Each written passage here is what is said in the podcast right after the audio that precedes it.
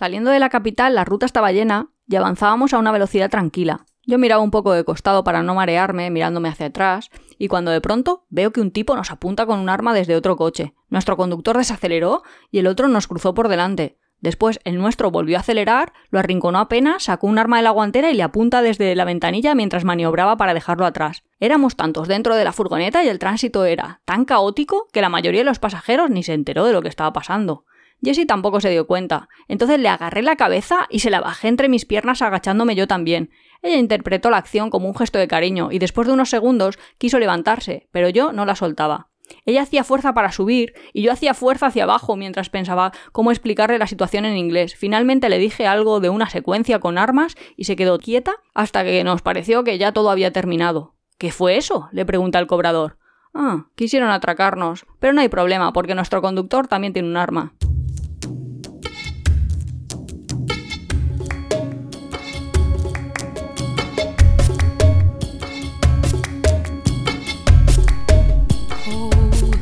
Nuria nos ha leído un fragmento del libro Parte de Existencia de Julián de Almeida, que Julián de Almeida junto con su pareja tienen un blog que también se llama Parte de Existencia y que os recomiendo mucho tanto el blog como el, como el libro. Y nos introduce un poco en el tema de este podcast, que es miedo en los viajes. Somos Iván y Nuria. Esto es Tiempo de Viajes, capítulo 7, segunda temporada, y hoy hablaremos de el miedo. Miedito, miedito. No, porque el miedo es una parte de la vida en general, también de los viajes, pero es normal que en los viajes en algún momento tengas miedo o que pasen cosas, situaciones que nos den cierto miedo, cierto respeto. Mm, pero como la vida, no, no hay por qué yo a veces creo, o estaba pensando un poco como Jess, la chica de la historia que hemos leído, que a veces hay situaciones de miedo, pero tú como no las estás comprendiendo o como no sabes realmente qué es lo que está pasando, como que los viajes yo muchas veces, o bien por pérdida en el idioma o por el contraste cultural, o siento menos miedo que a lo mejor en una situación normal en mi día a día. Ya. También es cierto que hay otras situaciones que te pueden generar miedo por el miedo a lo desconocido. Ya, lo que tú, claro, claro, tienes las dos facetas. Tú lo que quieres decir es que igual estás escuchando a unos tíos hablar en un idioma que no entiendes y a lo mejor te están diciendo o están hablando entre ellos de, buf, a este turista lo vamos a canear porque le queremos sacar, le podemos sacar aquí dinero y se lo vamos a sacar y tú ni te estás enterando. Sí, o, muchas veces solo pienso, ah, querrán atracarme. Como, vale. si llegas a pensar eso, no está mal, ¿eh? O sea... Quiero decir que... Sí, pero muchas veces en los viajes tú dices, vale, quieren atracarme. Y yo llevo mis chanclas de playa, mis zapatillas, mi bolso y el equivalente a 3,50 euros. Ya, pero a veces llevas las tarjetas, llevas pasaportes, son cosas que te pueden hacer perder mucho tiempo. Más que el, daño material, es el tiempo. Es, te van a suponer que te vayas, tengas que ir a la embajada, hasta la capital del país donde estés, y tengas que renovar papeles, que es un proceso tedioso, costoso. Pero bueno, son cosas de la vida. Yo, yo lo que sí que no, no pienso es que haya que tener más miedo en un viaje que en la vida normal. Hombre, no sé, yo cuando ah, dijimos, vamos a hacer un episodio especial Halloween, hay situaciones de miedo, eh, voy a empezar en algo, yo pensé, uy, pues no sé, a mí nunca me ha parecido ahí la chica de la curva. No, no he visto espíritus que vengan ahí a... No. Mm, fantasmas o ese tipo de cosas. Supongo que eso va con las personas. Quiero decir que la persona que vea fantasmas en los viajes será la misma persona que verá fantasmas en su vida diaria en su país. Mientras que al contrario, la persona que no los ve de normal no los va a ver tampoco en los viajes. Quiero decir, no... Hombre, pero volviendo un poco a la historia, cuando pienso, situaciones en las que he estado encañonada, o he tenido un arma demasiado cerca. Pues sí que es verdad que, en mi día a día no me van poniendo así, no, no te apuntan con una pistola. Bueno, tú en tu día a día tuvisteis una. Eh, cuando tú eras pequeña y tu madre te llevaba a la escuela cierto Ah, bueno, sí, también. ¿Qué te pasó? Pues nada, unos policías, bueno, eran ahí como los 80. O sea, nos retraemos en el tiempo ahí. Mi madre tenía un mini a lo Mr. Bean. Si habéis visto la película ahora que está en los cines de las leyes de la frontera, puedes imaginar una cosa así. Sí, era, era ahí como el coche de Mr. Bean. Y nada, pues unos policías, claro, ahí eh, Muy amables. en España al menos, pues habían acciones terroristas y habían muchas veces en los colegios, al menos nosotros también hacían simulacro, bomba, en la banda terrorista ETA estaba... Que, a veces llamaba gente haciéndose pasar por terrorista y te decía, hay una, hay una bomba en la escuela, desalojen o no nos hacemos responsables. Y claro, se desalojaba la escuela. Sí, pero también habían ahí como más asesinatos de ETA y ese tipo de Solía cosas. suceder en los exámenes. Sí, sí. Bueno, total, que íbamos ahí a clase, lo típico que entrábamos a las 9 de la mañana, pues nos llevaba mi madre en el cochecito y la policía hizo un alto, o la Guardia Civil. Y mi madre, pues, si iría distraída en sus cosas o no lo vio, o yo no sé exactamente qué pasó. Total, que, que nos pasamos el alto de la policía y así como, no sé, nada después, había como, es que no sé cómo explicarlo, pues como una cosita que estirabas una cuerdecita y una valla se Sí, subía. la típica tira esta con pinchos para que Sí. si intenta pasar el coche se pinchen las ruedas. Justo, justo, justo. Bueno, pasó eso. Pero no, no pasó nada. Luego ya nos vio No, el nada, policía. Con la Quiero metralleta decir, policía, tranquilamente os. claro, primero, primero vino como agresivo, pero luego nos vio y diría, madre mía, esta señora y estas dos niñas, no, no las veo yo aquí con pinta de terroristas. No, Y ¿verdad? ya, no, no, no. Esa vez no pasó nada. Pero, pero- no. en- Pero a veces, por ejemplo, pues yo en manifestaciones en España, por ejemplo, pues si estabas en manifestaciones, pues a lo mejor la policía, pues, pues yo qué sé, sacaba la porra o cosas así. Sí, o la pistola de, de balas de goma. Pero son balas de goma, pero a lo mejor estando en, en Viena estuvimos Sí. en una manifestación que ya era un poco situación más de miedo, porque realmente estaban celebrando... o sea, era- más que de miedo, daba miedo esa gente en general. sí, Sí, un poco. porque eran filonazis o no, conmemoraban... direct- directamente neonazis. Sí, eran neonazis y algunos eran Neonazis a- abuelos nazis, con decir, antorchas. señores ahí con sus medallas de la guerra y de todo, pero que de pronto viene la policía y te encañona y dices, ostras, espérate. Claro, no, aquí- no porque nosotros... A ver, hay que explicarlo. Nosotros no estábamos en la manifestación de los nazis. Nosotros estábamos como Hombre, turistas. supongo que normal, no, no somos filonazis. No, creo que no. Que eso, que eso ha quedado claro en bastantes programas. No, nosotros estábamos en- como turistas por las calles y de repente había una manifestación ahí donde se cerró todo y nosotros nos quedamos en otro lado donde había una contramanifestación antifascista. ¿Y qué pasó? Pues que a la manifestación antifascista, pues como suele pasar también en España y en muchos otros países, pues la policía cargó contra ella. O sea, no, no contra la de los nazis, sino con- Es muy raro, sí, ya lo sé, ya, sí, seguramente. Sí, si sí, estás pero en Sudamérica no, no es que carguen y empiecen a correr. También es verdad que como yo no tengo ni idea de alemán, pues ahí están los austríacos hablando, yo no sé ni qué va a pasar, ni qué no va a pasar, ni que te tienes que empezar a correr, ni que tienes que hacer nada. Yo ahí en plan turista un millón, estoy aquí, además, bajo el visor de la cámara, quiero decir que tú estás haciendo fotos y no sabes realmente lo que está pasando Que a esto tu es un alrededor. poco lo, lo que hablábamos de no- a veces no tienes miedo porque no te estás enterando de lo que está pasando. No te Claro, pero luego tienes un policía austriaco ahí con una metralleta encima de tu pecho que dices, espera, espera, que este se le cruza los cables y aquí acabo yo muerta. Sí, hay, fotos de eso, me parece. Si es que, eh, ya te digo, yo no lo vi porque estaba todo viéndolo ahí a través del visor y de pronto de, eh, tranquilo, señor. Sí, claro, sí. Sí, y es que encañonados hemos acabado muchas veces. Yo me estoy acordando de Senegal, por ejemplo. Sí, lo tengo. En- sí, en Senegal. eh, a ver, hay una zona en Senegal que es la, la zona de Cafuntín, que algunos la llaman la segunda Jamaica, porque hay un cultivo bastante grande de es marihuana. Sí, Sí, son bosque. bosques de marihuana. Entonces, ¿qué pasa? Que a esa zona sí que hay ciertos viajeros que suelen ir y tal, pero que no es de lo más que van, porque la gente en Senegal pues suele ir a la capital, la gente que va por negocios y cosas así, y luego la gente que va más por turismo se va a País Basari y historias así.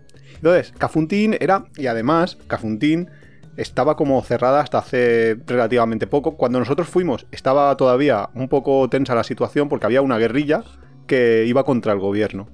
Entonces, ¿qué pasó? Que nosotros decidimos que queríamos ir a visitar las plantaciones esas de, de marihuana extensivas. Total, que nos fuimos allí eh, y en un trayecto, pues no sé, un par de horas o tres, porque ahí todo se hace eterno, porque no son muchos kilómetros, pero se hace eterno en una furgonetita. Pero Era- autobús, ¿no? Era un autobusito, sí, de estos, un minibús. Y iba lleno hasta los topes, todos locales, menos los dos pringados estos. Y de repente, pues, había como un control militar.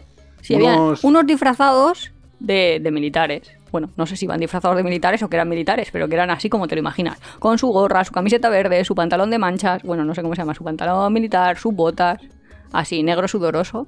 Sube, pero es que era como muy cutre, porque como yo veo ahí películas militares de pues, Estados claro. Unidos, pues por lo menos sus armas son normales. Bueno, normales, Bueno, de película. bueno, Estos tenían armas ahí... mm, Kalashnikov. Sí, En claro, plan- entonces tú estás acostumbrado a verlo como en las películas. Y de pronto te suben estos dos ahí pues bien, no sé. Estarían hablando en francés sus cositas. Bueno, en Wolof no, en Wolof estarían, claro. no- no Bueno, total, ¿no? que a nosotros sí que nos dijeron, oye, tenéis que bajar del autobús. Claro, empezaron uno por uno todos los pasajeros a mirarles y a decirles cosas. Les decían algo, nosotros no nos enterábamos, entonces nosotros pensamos, pues nos dirán algo, pasarán.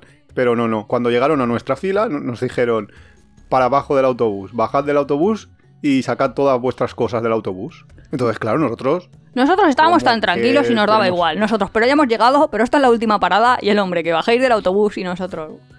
Bueno, vale, va, pero aquí venden Coca-Cola así, tranquilamente. Y el hombre ya ahí como diciendo, pero estos no me hacen caso. ¿o estaba perdiendo la paciencia. Que yo soy el militar y estos aquí que si hay una tienda para comprar algo, que si hay chetos y si hay Coca-Cola, en fin, total. Que ahí bajamos nosotros del autobús tan tranquilamente, ¿eh? Sí. Pero las señoras que estaban en el autobús No, estaban echándose estaban las manos a la cabeza. de, pero uf, esto... uf, uf, uf. Que Sí, yo sí. que las veía, eso es lo que yo pensé. Uy, a ver si pasa algo, porque esta señora yo la veo aquí muy preocupada. Y la otra también, y ahí pasándonos los niños y todo. Bueno, una historia. Bajamos ahí del autobús y total, que nos dicen, eh, desmontar las mochilas. Y nosotros ya, pues como control del aeropuerto, ¿sabes? Que empezamos a sacar todo.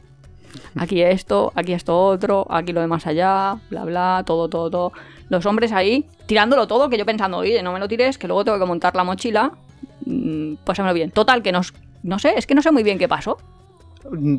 Pues nos vaciaron la mochila. Lo que- Básicamente sí. Nos vaciaron la mochila y eh, estuvieron ahí Sí, como diciéndonos... gri- nos gritaban y todo, pero y nosotros ahí nos- no nos enterábamos de qué pasaba. Yo ahí, ahí, En señor. realidad también nos hacíamos un poco del tonto, porque nosotros ya imaginábamos que lo que querían era una... Yo siempre pensé que lo que querían era dinero, sí. Claro, un, que le pasáramos algo de dinero para que nos dejaran paz. Pero como ve- veían que éramos imposibles, porque éramos como tonticos, que estaban ahí apuntándonos en la- con las armas, que, que si vaciándonos la mochila, que si buscando por aquí, nos decían drags, drags. Porque claro, su- su- mucha gente que va allí y que, y que son occidentales van allí pues por las drogas, para comprar marihuana. Entonces, claro, hay un tráfico de, de, de marihuana. Entonces, claro, si te encuentran en la mochila eh, que has comprado, que llevas marihuana, es posible que te, que te monten un problema. Pero es que, claro, ni siquiera podían. Ya porque que no no llevábamos nada. nada. ni nada, nosotros ahí tan tranquilamente. Y nosotros bueno. encima, haciéndonos el tonto ahí de, ah, eh, hola, hola. No hay ningún sitio para comprar una bebida aquí. Sí, y los hombres ahí como diciendo, que os vais a quedar aquí, que no sé qué, no sé cuántos, y nosotros. ¿Qué me estás contando? Yo. Total, que no pasó nada. Bueno, no pasó nada. Hombre, Luego cuando subimos al autobús, subimos al toda la gente ahí como abrazándonos, toda la gente ahí como, oh, bien, os habéis salvado, no sé qué, y nosotros. Vale. Y luego nos enteramos, nos dijeron que, que no eran militares, eran paramilitares, eran la guerrilla. Nos habían parado el autobús para... Yo creo que pensaron, a estos dos no los secuestramos porque es que no va a hacer nadie ni caso. O sea, es que los secuestramos y están todo el rato. Y la Coca-Cola, y entonces dijeron, Dijeron, va. vamos a coger a otro que esto no puede ser porque si no, Así que no les damos ni miedo. esa fue una situación en la que po- podríamos haber pasado miedo, pero como no nos enteramos de la película, ni siquiera... La mujer del autobús tenía mucho miedo. Y, bueno, todas, pero no, yo tampoco nada. Y como nosotros ya habíamos tenido muchas veces eso, estar encañonados con Claro, armas, sí, pues ya es ahí de... es un habitual. Bueno, venga, vale, va, estos de las Sí, pistolas. de todas, nunca nunca disparan.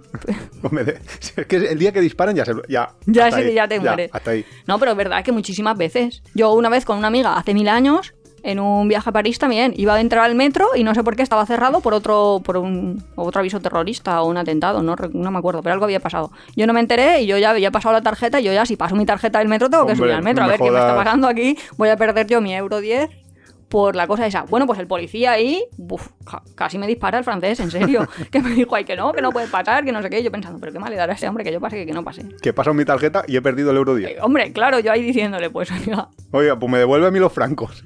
Tanta metralleta, tanta metralleta y, Y, y yo he perdido el viaje, y oiga. yo he perdido el viaje aquí, anda aquí. Pues eso, no sí, sé. luego me acuerdo también cuando cruzamos la frontera de...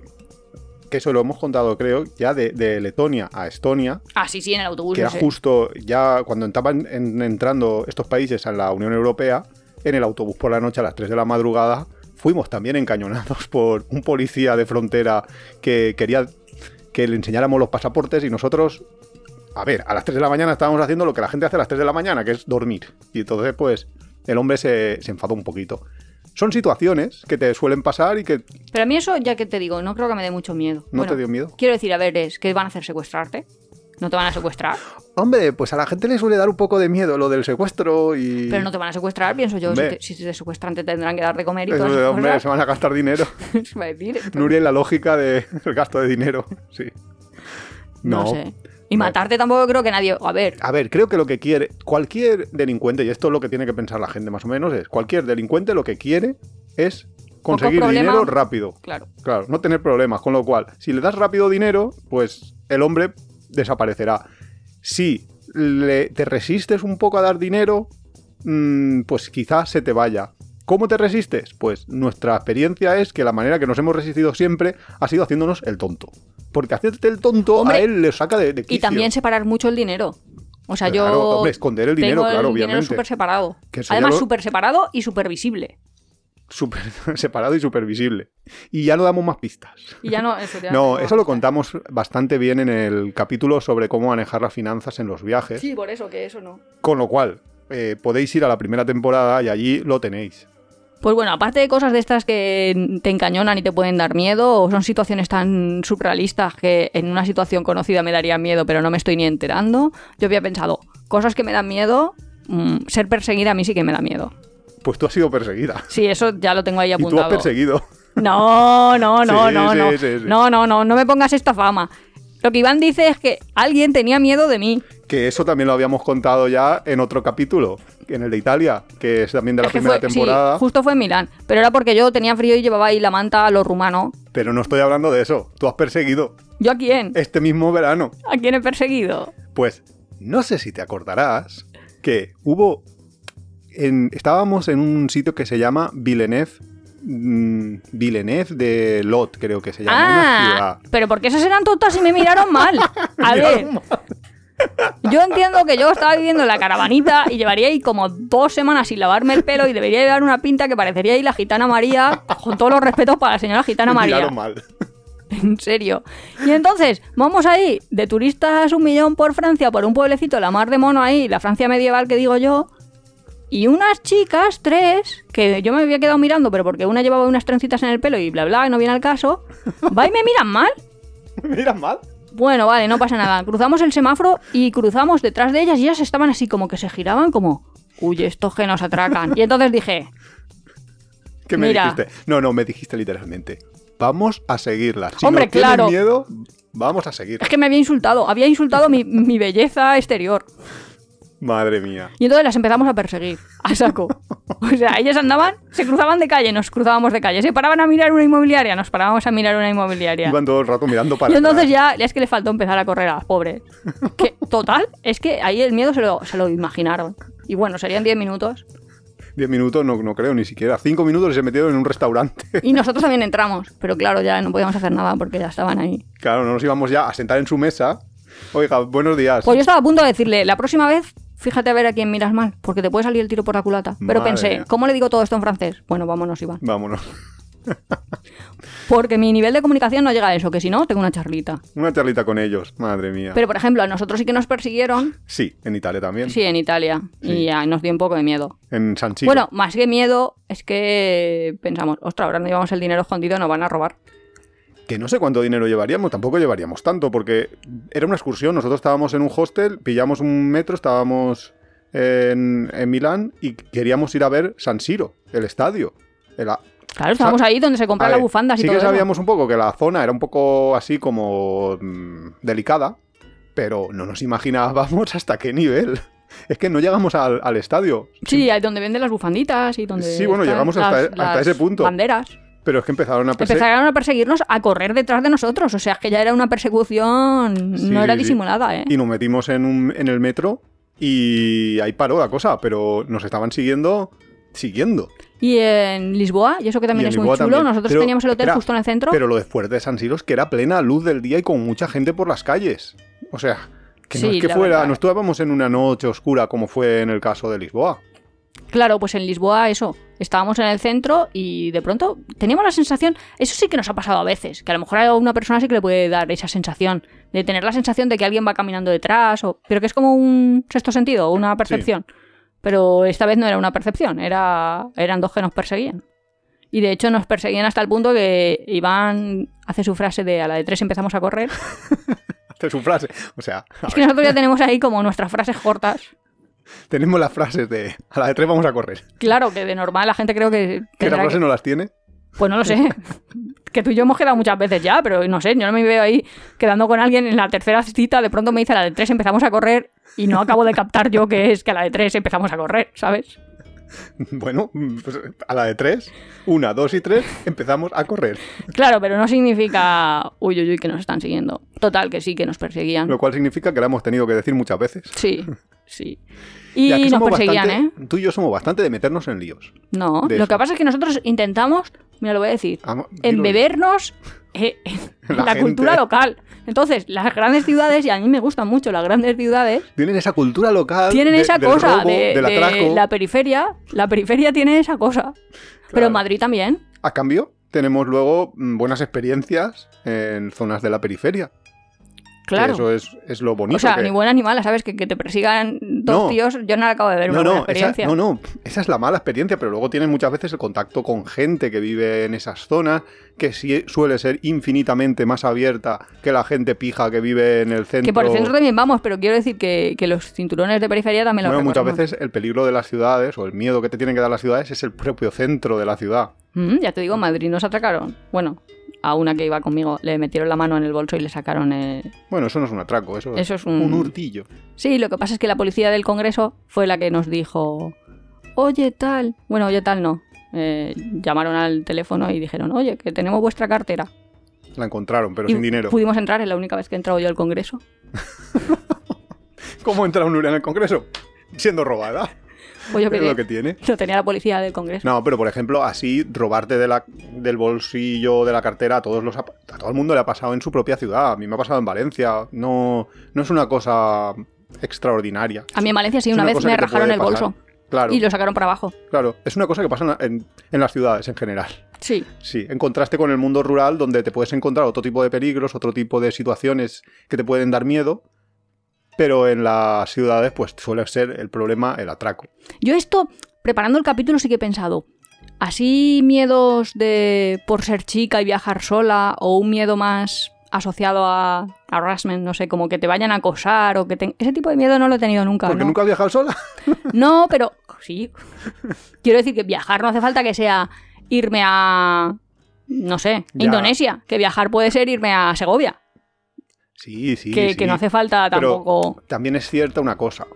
Tú vas a tener más peligro de que te pasen cosas en función del número de días que estés en una situación determinada. Entonces, si viajas sola de en plan años, durante dos, tres Claro. años, es mucho más probable que te pase algo que si viajas un viaje puntual aquí o allí.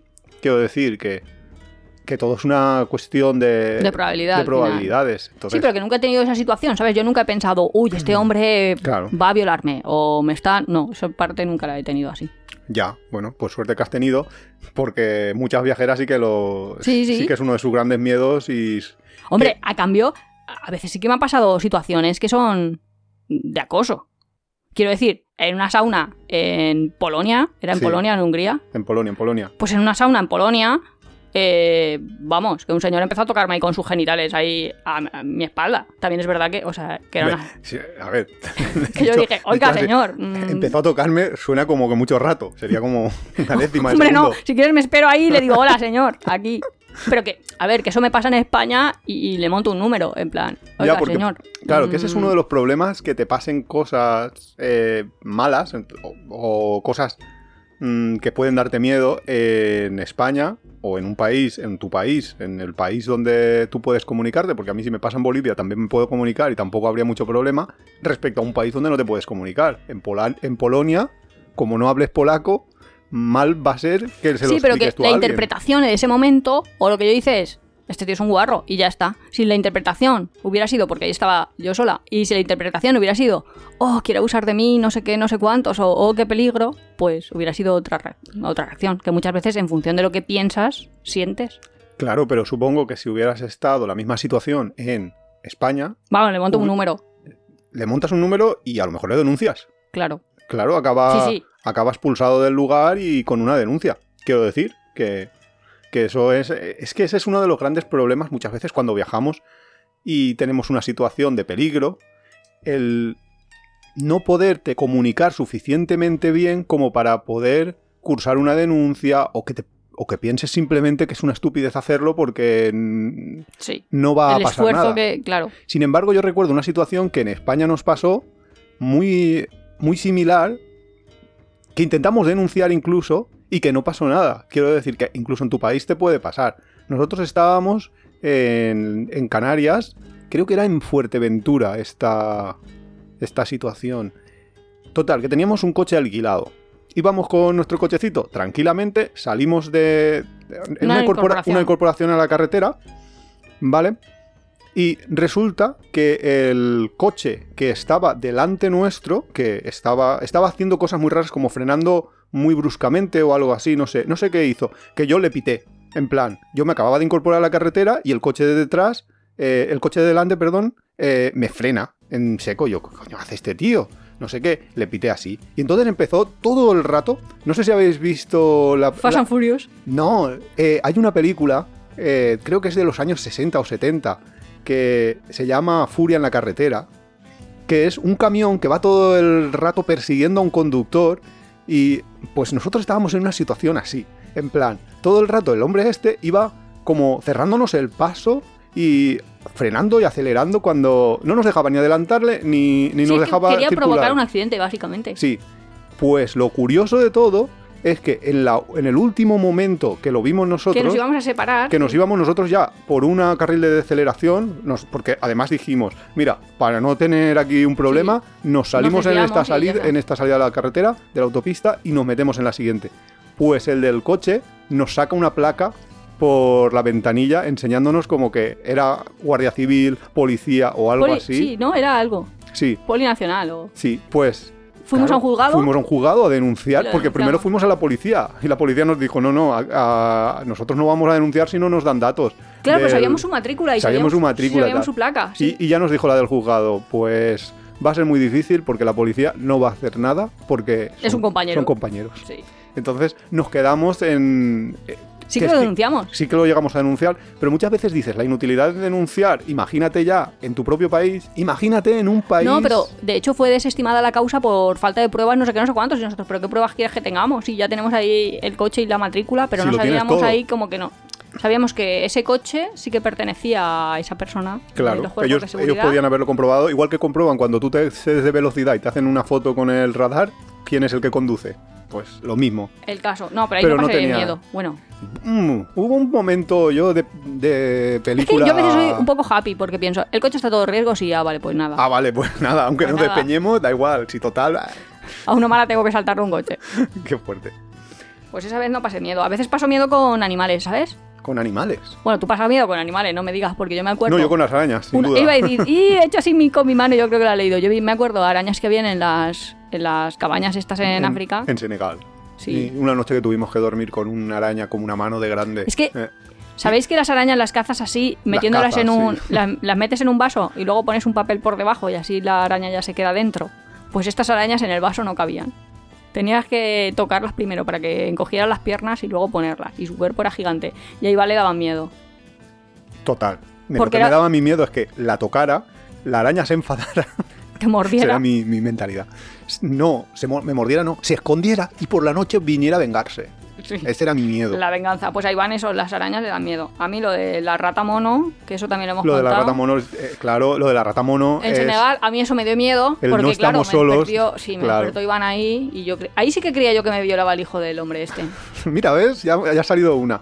Pero Que- no, no estaba el hijo, fue una paja mental que, Que si queréis historias, historias de miedo, en ese capítulo, ese capítulo está muy bien de la, de la primera temporada, creo que es el 4, que es el de lugares donde dormir, chungos que hemos estado. Ese da bastante miedo, sobre todo recordar dónde hemos estado. Y también un poco el de las comidas de por el mundo que hemos tenido que comer a veces, o que hemos comido. Sí. También, también tiene historias de, de miedo.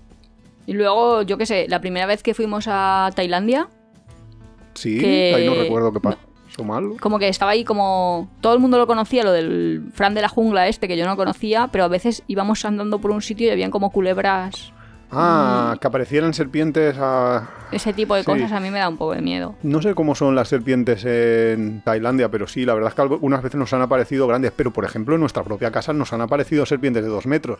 Aquí en Tampoco. Alicante. Lo que pasa es que aquí sabes que eso es una parte de lo del control y todo esto. Sabes que aquí no son venenosas, que como mucho te van a... Alacranes también, también en el jardín de casa. Sí, pero bueno, los alacranes son un poco más venenosos, pero tampoco mucho. Quiero decir que no vas a morir por, por ello. Sin embargo, en Tailandia, pues no lo sé, pero yo estando en, en Australia, sí que mm, me he ido a pasear y me han dicho, ve con cuidado porque en ese río suelen haber, haber cocodrilos. Que es una cosa que puede pasarte también con los animales. Sí, también cruzando, eh, cuando yo decía, hay cocodrilos, hay cocodrilos, cuando fui a hacer pis, eh, una vez en uno de los ferries, en- es que no sé si era en Kenia o era en Uganda, que fuimos con los otros chicos. Eh, pues nada, básicamente eso, si ya lo hemos contado en el podcast, por eso tampoco lo contaba mucho, que, que habían cocodrilos, vamos, que habían cocodrilos, punto. vamos. No que- hay, no hay más. Pero eso no es que te dé miedo, miedo. Hombre, a mí me daba Hombre, miedo cuando estábamos en, en Masai Mara, Sí. alquilamos un coche y ese coche tenía un problema. Bueno, básicamente es que uno de los bornes de la batería se, des- se salía. Entonces a veces el coche Sí, se es quedaba verdad. parado y había que salir fuera, levantar el capó y meter el borne. Que nos dieron un coche un poco chungo. ¿eh? Era un 4x4, pero sí, la verdad es que es un poco de todo. Sí, entonces, si llegabas a parar del todo el motor, porque si te pasaba en marcha, el coche se ponía a 80 km por hora máximo. Pero si te pasaba que habías parado el motor, ya no lo arrancabas. Y tenías que salir del coche. Y, a- y a- y nosotros estábamos en una. Estábamos en Masai Mara, estábamos en una reserva, habían animales y podía ser que hubiera alguno cerca. Entonces, si por una de aquellas se nos paraba el coche y hemos estado a dos metros de, de una manada de leones, en mitad de la manada de leones, Ya menos, ya lo que sí. adiós, o sea, no, no arrancas el coche ya. Y ahí yo sí que pasé miedo cuando se pinchó una rueda y entonces dijimos, hay que cambiar la rueda. Y es verdad que los animales son territoriales y no estaba en la zona Mm. donde estaban las leonas y o donde estaban Ostras, los bebés, sí. pero estaban los guepardos ahí encima de los árboles. Exacto, es que habíamos ido justo a esa zona porque era la zona de los guepardos, que estaba, estábamos viendo guepardos. eh, Y nos tocó cambiar una metros. rueda. Y encima los Y chicos pinchamos. decían, No, no es que nos tocara cambiar una rueda, es que pegó un reventón que se escuchó ¡boom! Subiendo una cuesta, reventamos una rueda que el neumático quedó bastante maltrecho y de repente pues estábamos en la situación de ¿qué hacemos? ¿Salimos del coche, cambiamos la rueda o nos esperamos aquí a ver si alguien pasa? Que eran ya bastante, era ya Ya a lo mejor ah, faltaba una hora para cerrar y era una zona remota. ¿Qué hacemos? Y dijimos, bueno, pues salimos, ¿qué vamos a hacer? Claro, Tenemos que cambiar la rueda. Vosotras vigilar, que yo dije, sí, sí, yo estoy vigilando, si yo veo perfectamente dónde están los animales, pero como les dé por correr, no sé qué voy a hacer. Pues avisarnos a nosotros para entrar rápido en el coche. Sí, ese era el plan. Y ahí sí que pasó un poco de, o sea, pasó miedo. Un poco dice. Sí. Sí, pero es que encima resultó que el coche que nos habían dado sí, ya estaba mal. Ya, ya te ya estamos contando que el, el coche se le saltaba el borne de la batería. Que había reventado una rueda probablemente porque la rueda estaba muy desgastada. Pues es que resulta que vamos a por el gato y no había gato. Ah, sí, sí, eso fue lo mejor. Que estos dicen, no hay gato. Y nosotros, Que sí que, que, que sí que había gato. Pero Pero, no- era un no gato giraba. que era un gato para un coche normal, no para un 4x4, no llegaba. Entonces, nosotros empezamos a girar ahí. Además, estábamos ahí en plan a lo rápido, ¿sabes? Ti, ti, ti, ti. Llegamos ahí y, em- y el coche no subía porque el gato había llegado hasta su máxima eh, elongación cuando estaba to- simplemente tocando al coche. Entonces, claro, tuvimos que ir, buscar piedras, poner piedras para elevar la altura. Fue una Conclusión. odisea cambiar una puñetera rueda. Sí, yo ahí pasé miedo, pero luego ya dije, bueno, los animales cuando ya han comido ya están tranquilos, ¿sabes? Sí, bueno, y si no han comido, ¿qué? Ya, pues esa, esa es la mala suerte. Pues ya tienen ahí la merienda que eres tú. Pero ahí sí que he pasado miedo. No, claro, Luego a es veces que- paso, yo paso miedo en cosas que tú a lo mejor no, como miedo a caerme. Miedo a caerte. Sí, porque a veces hacemos ahí como senderismo, cositas así, y Mm. me hace ir por un despeñismo, Ya, no sé cómo decir. Yo no tengo, yo tengo cero o, vértigo. o, claro. O a veces me dice, tienes que pasar por aquí haciendo oposición. Y yo pienso, "Mm, vale, pero no acabo de ver muy bien cómo voy a ir avanzando. O a veces so- solo para ir a una playa, a un acantilado, cosas así. Eso a veces a mí me da miedo. Bueno, y lo de la- y las partes de agua también te suelen dar miedo. A la gente, en general, el agua suele darle un poco de respeto. No, no es que me dé miedo, es que la gente se muere. Gente- Que yo he dado fisiología pulmonar y tú no. Y es que el pulmón en el agua funciona mal. Mal. En serio, es que Iván no tiene miedo y cualquier día se ahogará y luego escucharé yo estos podcasts y diré, ya se lo decía yo. No, en serio. A mí me da miedo, a mí me da miedo el agua, no, a mí me da miedo las corrientes. que te pasó en San Blas. En San Blas, eh, no sé si conocéis San Blas. San Blas son, en Panamá hay unas pequeñas islas de una comunidad indígena que por historia se peleó contra el gobierno y como que se quedó la, la posibilidad de dirigir sus propias islas. Tienen ahí como 360 islas, no sé, creo que dicen algo así. Total, que son las típicas islas que tropicales que piensas tú en una, una isla de anuncio de, de- de un una isla anuncio. cocoteros. Sí, que a lo mejor es. Algunas islas son simplemente un trocito de arena de 10 metros cuadrados, 20 metros cuadrados y una palmera. Ya está. Pues eso, pero la arena perfecta, el mar es Caribe, perfecto. Muy bonito todo. Pues estábamos nosotros en esas. Cuando yo le digo a Nuria, había una, una posibilidad que era el pillar excursiones, pagabas como 5 dólares y te ibas a, a algunas islas, ¿no?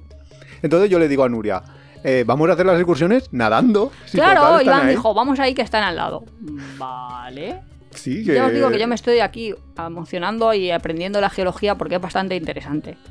Por qué hay distintas islas, por qué no están todas juntas, qué es lo que pasa, cómo van las corrientes, todo eso yo no lo sabía. Total, que fuimos de una isla a otra y ahí ya me costó llegar a la isla, yo lo notaba. Sí, Cuando digo me costó llegar es, ¿habéis tenido la sensación de nadar contra corriente? Quiero decir que tú haces toda tu fuerza pero realmente no avanzas. A todo esto ya habíamos ido a otras islas y no había habido ningún problema, pero la, la isla esta que es que no, no tenía ni nombre, porque es que esa isla era la isla donde vivía una familia. Claro, es que era cada, una isla sí, cada privada. familia tiene eso. Total, que para ir ya había tenido yo problemas. Y Sí. cuando llegamos allí también fui tonta. Porque ya vimos a la familia y yo le tenía que haber dicho devolverme con la familia. De, llévame en la barca. Sí, porque que- ellos se iban y yo le hubiera dicho 5 dólares si me acercas enfrente y te hubieran dicho claro. Hombre, claro, si 5 dólares te llevan a, a las islas más lejanas. Sí, sí, sí, es que estaba a nada. Total, que dije, bueno, venga. bueno, son me 100 ha- metros. Si es que es eso, es que es Eh, nada de "Buah, voy a poder. Si la son par- 100 metros nadando, claro que voy a poder. Claro, lo que pasa es que la parte profunda, que es el. Que es el rift. Claro, que, que es una caída ahí de agua, que, que a saber cuántos metros hay ahí hasta abajo. Pero si sale hasta en las películas de Nemo, de los dibujitos. Yo eso no lo tenía tan Las claro. corrientes esas. De, no, tú por la orillita, por la orillita, si estás en la misma placa, pues, pues puedes Pues nadar. bien. Pero como te venga ahí un- agujero. de 2.000 metros para abajo, pues a mí eso me da miedo, porque ves todo negro, no ves nada. Pero que no había, no, no, realmente no había una gran corriente. El problema es que se agobió por la, la profundidad, porque era muy, muy profundo, era todo negro. Era realmente. Era, era una así. pesadilla, yo pasé miedo, ¿qué quieres que te diga? Pero miedo a nivel que Iván me tuvo que sacar. O sea, Ese es el nivel. miedo a nivel que Iván me sacó y me dijo, pero ¿hacia dónde vas? O sea, o, o piensas o nos morimos. O sea, es verdad, de, necesito tu concentración máxima, necesito que empieces a pensar, Nuria, ya de casi ataque de ansiedad. Sí, de. Fue, fue un poco... Sí, era, fue un poco. Fue una situación de miedo. Sí, Que luego yo llegué, vamos, me faltaba besar la isla. así como el Papa, ¿no? Cuando llega, besar el suelo, te arrodillas. En Cuba también me pasó una cosa parecida, pero era que no quería nadar sobre los corales, que me estaban rascando no sé qué, y dijimos, bueno, pues salimos y vamos corriendo. Y empezaba a quemar. Claro, aquella vez fue simplemente que íbamos por la orillita del, del mar. Lo que pasa es que, claro, la orilla, hay tanto coral en Cuba que, que te tenías rasca. 20, 30 centímetros de altura hasta el coral. Entonces, claro, eh, muchas veces cuando dabas una brazada, tocabas con el coral y, y el coral es, es bastante cortante, te puedes llegar a hacer heridas bastante graves. Total, que Nuria dijo, no vuelvo por ese camino, yo ya no voy nadando, me voy andando.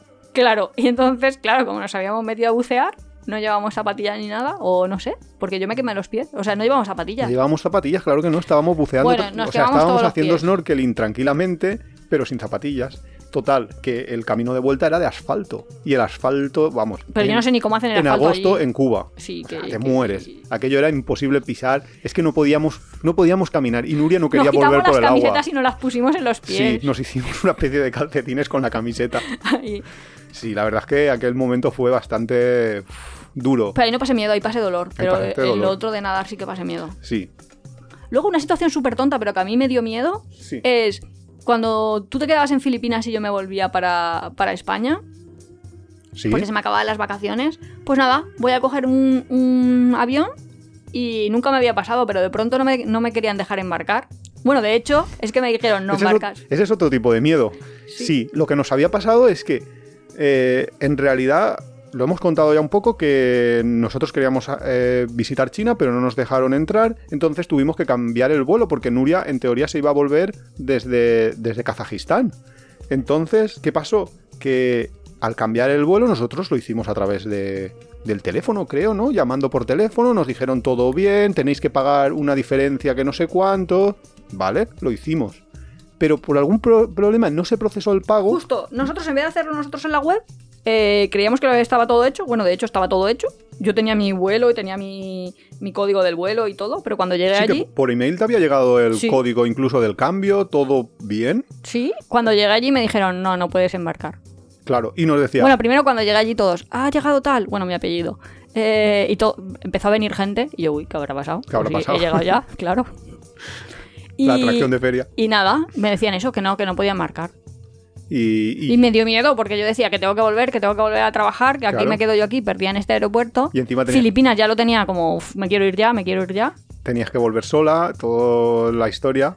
Total, que al final nos dice, que- si, nada, si pagas 200 dólares, lo haces. 175 dólares en efectivo, Y creo que nosotros, me hicieron y hacer. haber empezado por ahí, gilipollas. Sí. Me dices a mí que te tengo que pagar y no estoy aquí media hora preocupado de a ver qué, qué tengo que hacer.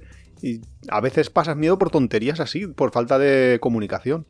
Y otro tipo de miedo completamente diferente, a mí me pasó en, cuando estaba en la vuelta al mundo, eh, estaba en Laos y estaba en, en un hostel y nada, pues lo típico, eh, te vas a cambiar de, de ciudad, pues recoges tus cosas, te vas y de repente, cuando estoy en mitad del autobús, en mitad de la selva, en mitad de la nada, me doy cuenta de que no tengo la cámara eh, con la que he hecho fotos de todo el, el viaje. La cámara, a ver, pues sí, tiene un coste, pero me daba igual, pero es que perder todas las fotos, perder todo, mm, eso sí que me daba bastante rabia. Entonces, ¿qué haces en ese momento? Tienes que reaccionar en segundos y decidir algo. Entonces, dije, para el, autobús. Le dije al conductor que parara el autobús. Y ¿aquí? Aquí no hay nada. Para aquí. Dice, no, no, que aquí no hay nada. Que pares. Porque es que si no eran dos horas hasta llegar hasta el destino, que ya se sumaban a las dos que llevaba, lo cual eran cuatro horas que ya no podía volver ese día hacia atrás, que volver atrás otra vez es pagar otra vez todo el, el ida y vuelta de nuevo. Nada, que parara. Le hice parar. El hombre se quedó flipando y dice, ¿aquí te dejo? Sí, aquí me dejas. Hasta luego. ¿Qué pasó? Que empecé a hacer autostop para volver hacia atrás. Me paró un, un camioncito que llevaba ahí a unos monjes budistas. Y los monjes budistas eh, ahí charlando porque estaban encantados. Alguien que hablaba inglés, ellos Sí, ellos son estudiantes, eso, claro, en general. Les encanta. Pues todo el camino ahí entretenidísimo, se me pasó enseguida, llegué al lugar, eh, le pregunté a los del hostel, la cámara, nadie sabía nada de la cámara, la cámara, y yo, hostia, pero que seguro que me la ha dejado aquí porque la tenía anoche cargando en el esto. Vuelvo a la habitación y en la habitación estaba cargando todavía mi cámara en un rincón, escondidita ahí. Pero bueno, son cosas que te pasan y que ahí yo sí que ahí pasé bastante miedo en plan, ostras, que he perdido las fotos de medio viaje. Que no hemos visto todavía. Que no hemos Ya visto todavía, es años. verdad. O sea que esas fotos nos ha costado recuperarlas, pero mucho, mucho caso no le hemos hecho. Bueno, pero ahí están. Sí. Si no, no estaría. Yo eso de miedo de perder cosas, pues me acuerdo en el camino de Santiago mismo, fuimos a un restaurante y después de estar cenando, además era un, un hostel que tenía toque de queda a las 10, o sea que a las 10 cerraban. Y estábamos ahí en el restaurante y acabamos de cenar y no teníamos la cartera. Ni tú ni yo teníamos dinero. Es Y verdad. entonces dijo Iván, ay, pues ves tú, porfa, que yo he comido mucho. Es verdad que encima no sabíamos. Allí que me voy yo. Porque No sé, había que ir rápido. Era como dos kilómetros porque nos habíamos ido a cenar al, Sí, al otro al- pueblo, no al al pueblo lado. donde estábamos. Total, que voy ahí corriendo, corriendo como loca, tal, tal, tal. Justo me veo a la chica que ya iba a, a cerrar, cerrar. porque iba. Porque, era. Y nada, me dice, pues mírala, búscala. Y la empiezo a buscar donde yo creía que estaba. Tampoco tal. Y no estaba. Y yo, "Ah, seguro que nos han robado. Y la chica, pues es que es muy raro porque que te hayan robado aquí, no sé cuántos. Y yo, ah, seguro que no está. Y era no, era solo que estaba tan nerviosa que no estaba viendo. Y sí, sí que está. Claro, yo ahí pasé, ahí pasé cero miedo. Ahí yo ni me enteré de, de tus problemas contra la cartera.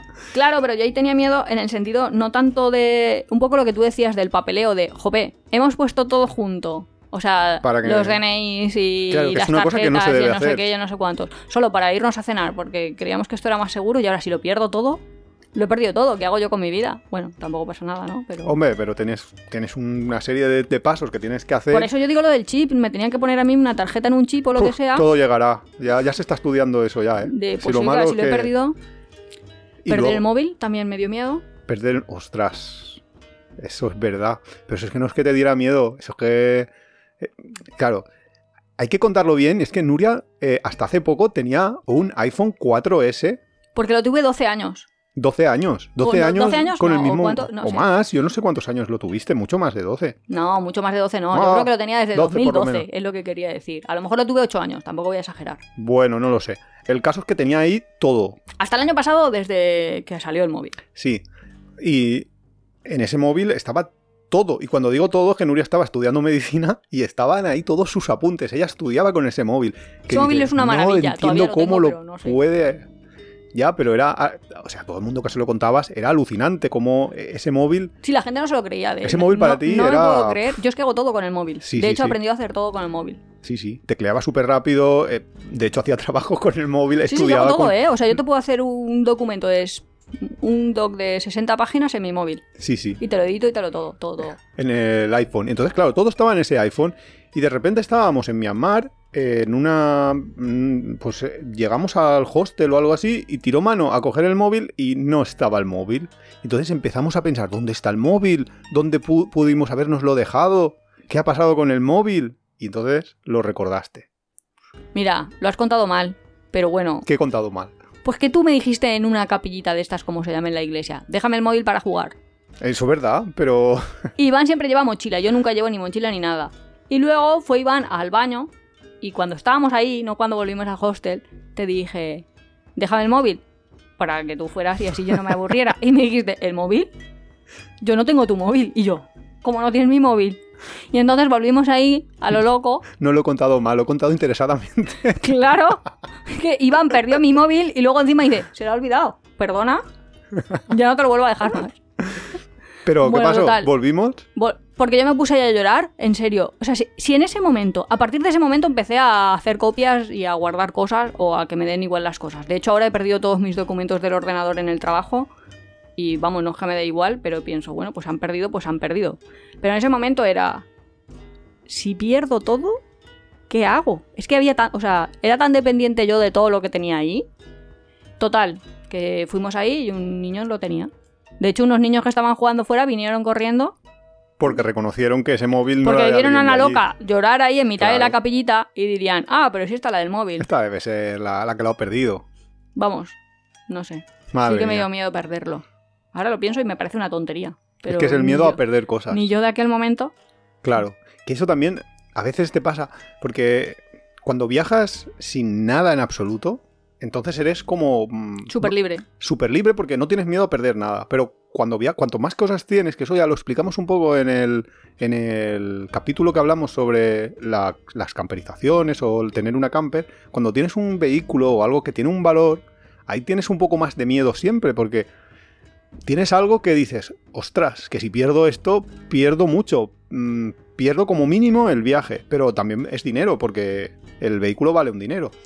Y por ejemplo, este verano tuvimos un momento ahí de miedo bastante durillo cuando Es que íbamos. Claro, tener cosas es como muy cómodo. Tener cosas es como súper cómodo, pero a cambio, pues te haces ahí dependiente de tus cosas. O responsable de tus cosas. mm, que tienes que cargar con todo lo que tienes. Es- esa es la realidad. Sí, pues se rompió el amortiguador. No se según amor- Iván no, se ha roto el amortiguador, pero según cualquiera se ha roto el amortiguador. No A vamos ver. a entrar en discusión podcast si está o no está. Hace un ruido.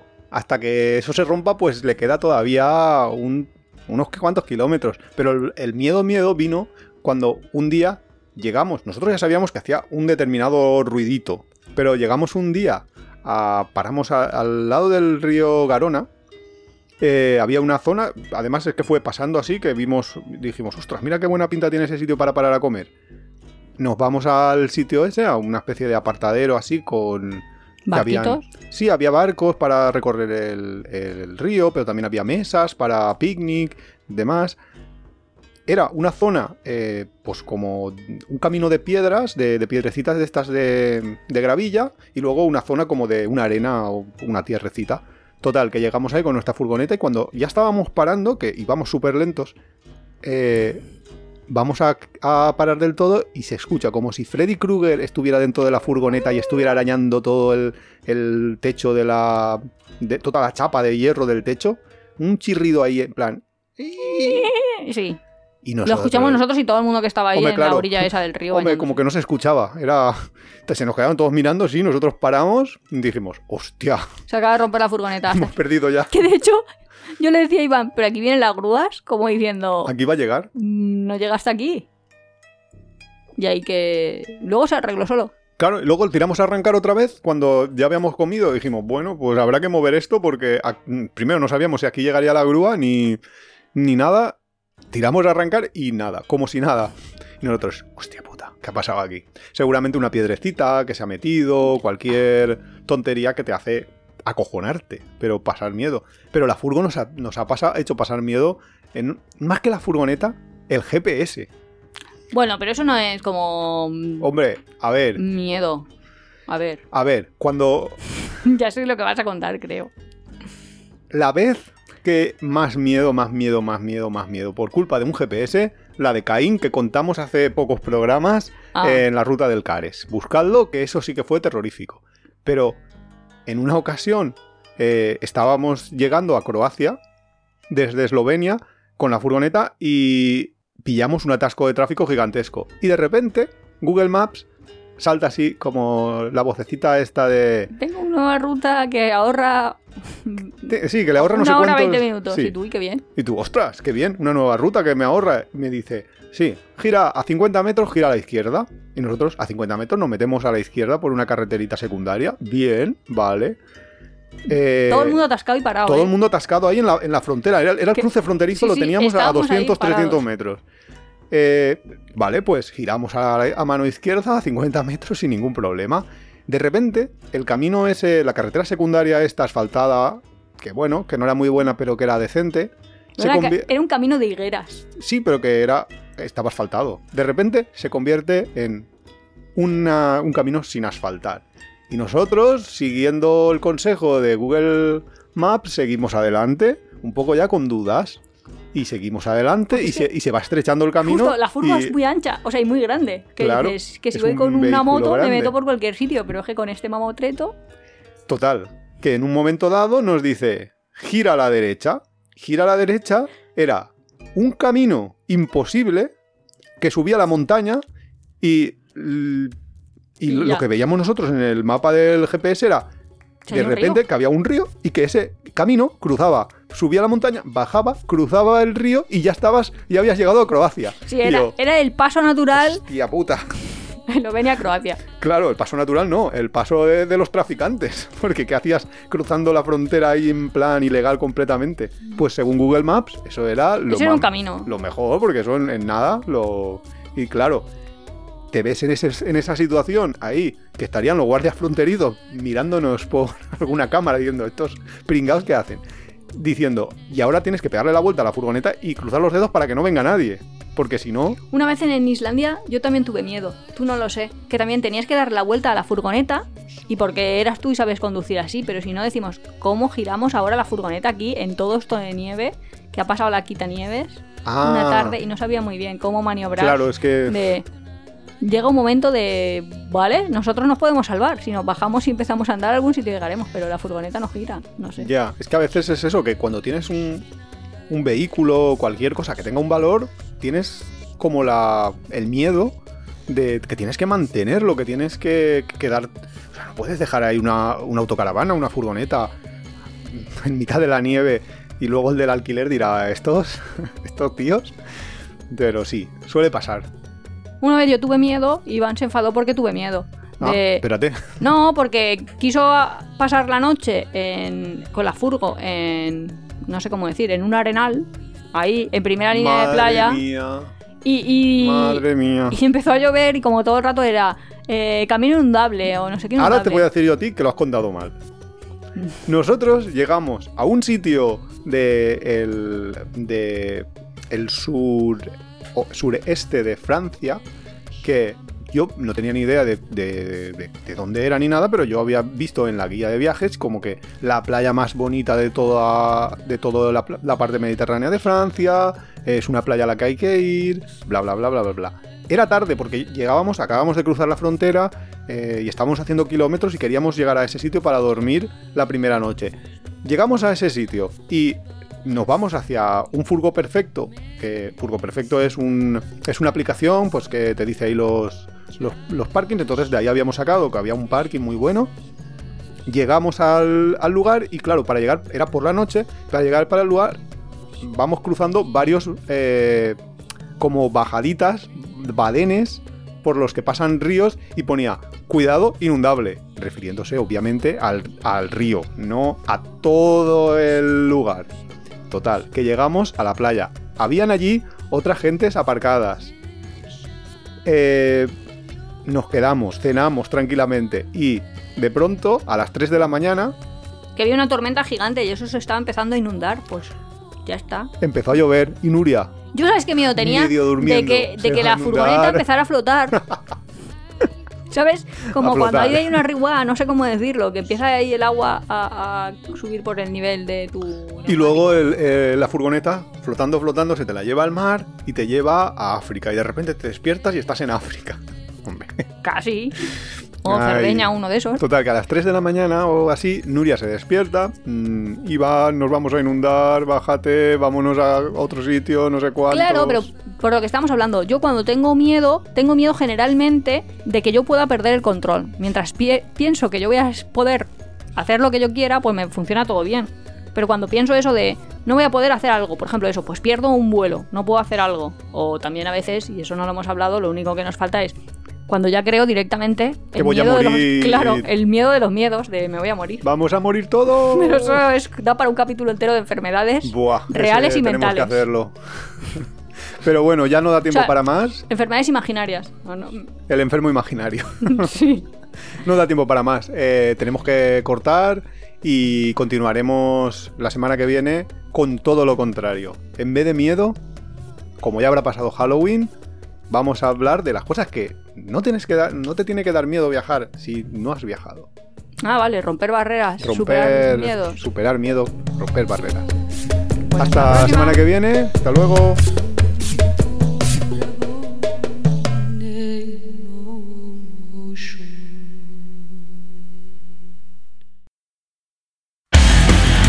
Te gusta nuestro podcast, apóyanos en las redes sociales, coméntalo, compártelo, nos ayuda a crecer y sobre todo nos encanta recibir vuestros comentarios y sugerencias. No olvides suscribirte en las principales plataformas de podcast para recibir cada semana tu capítulo de tiempo de viaje. Estamos en Google Podcast, Evox, Spotify, Radio Viajera. Nos encontramos en apeadero.es y en Twitter e Instagram como Apeadero Viajero, todo junto, Apeadero Viajero. También estamos en Facebook.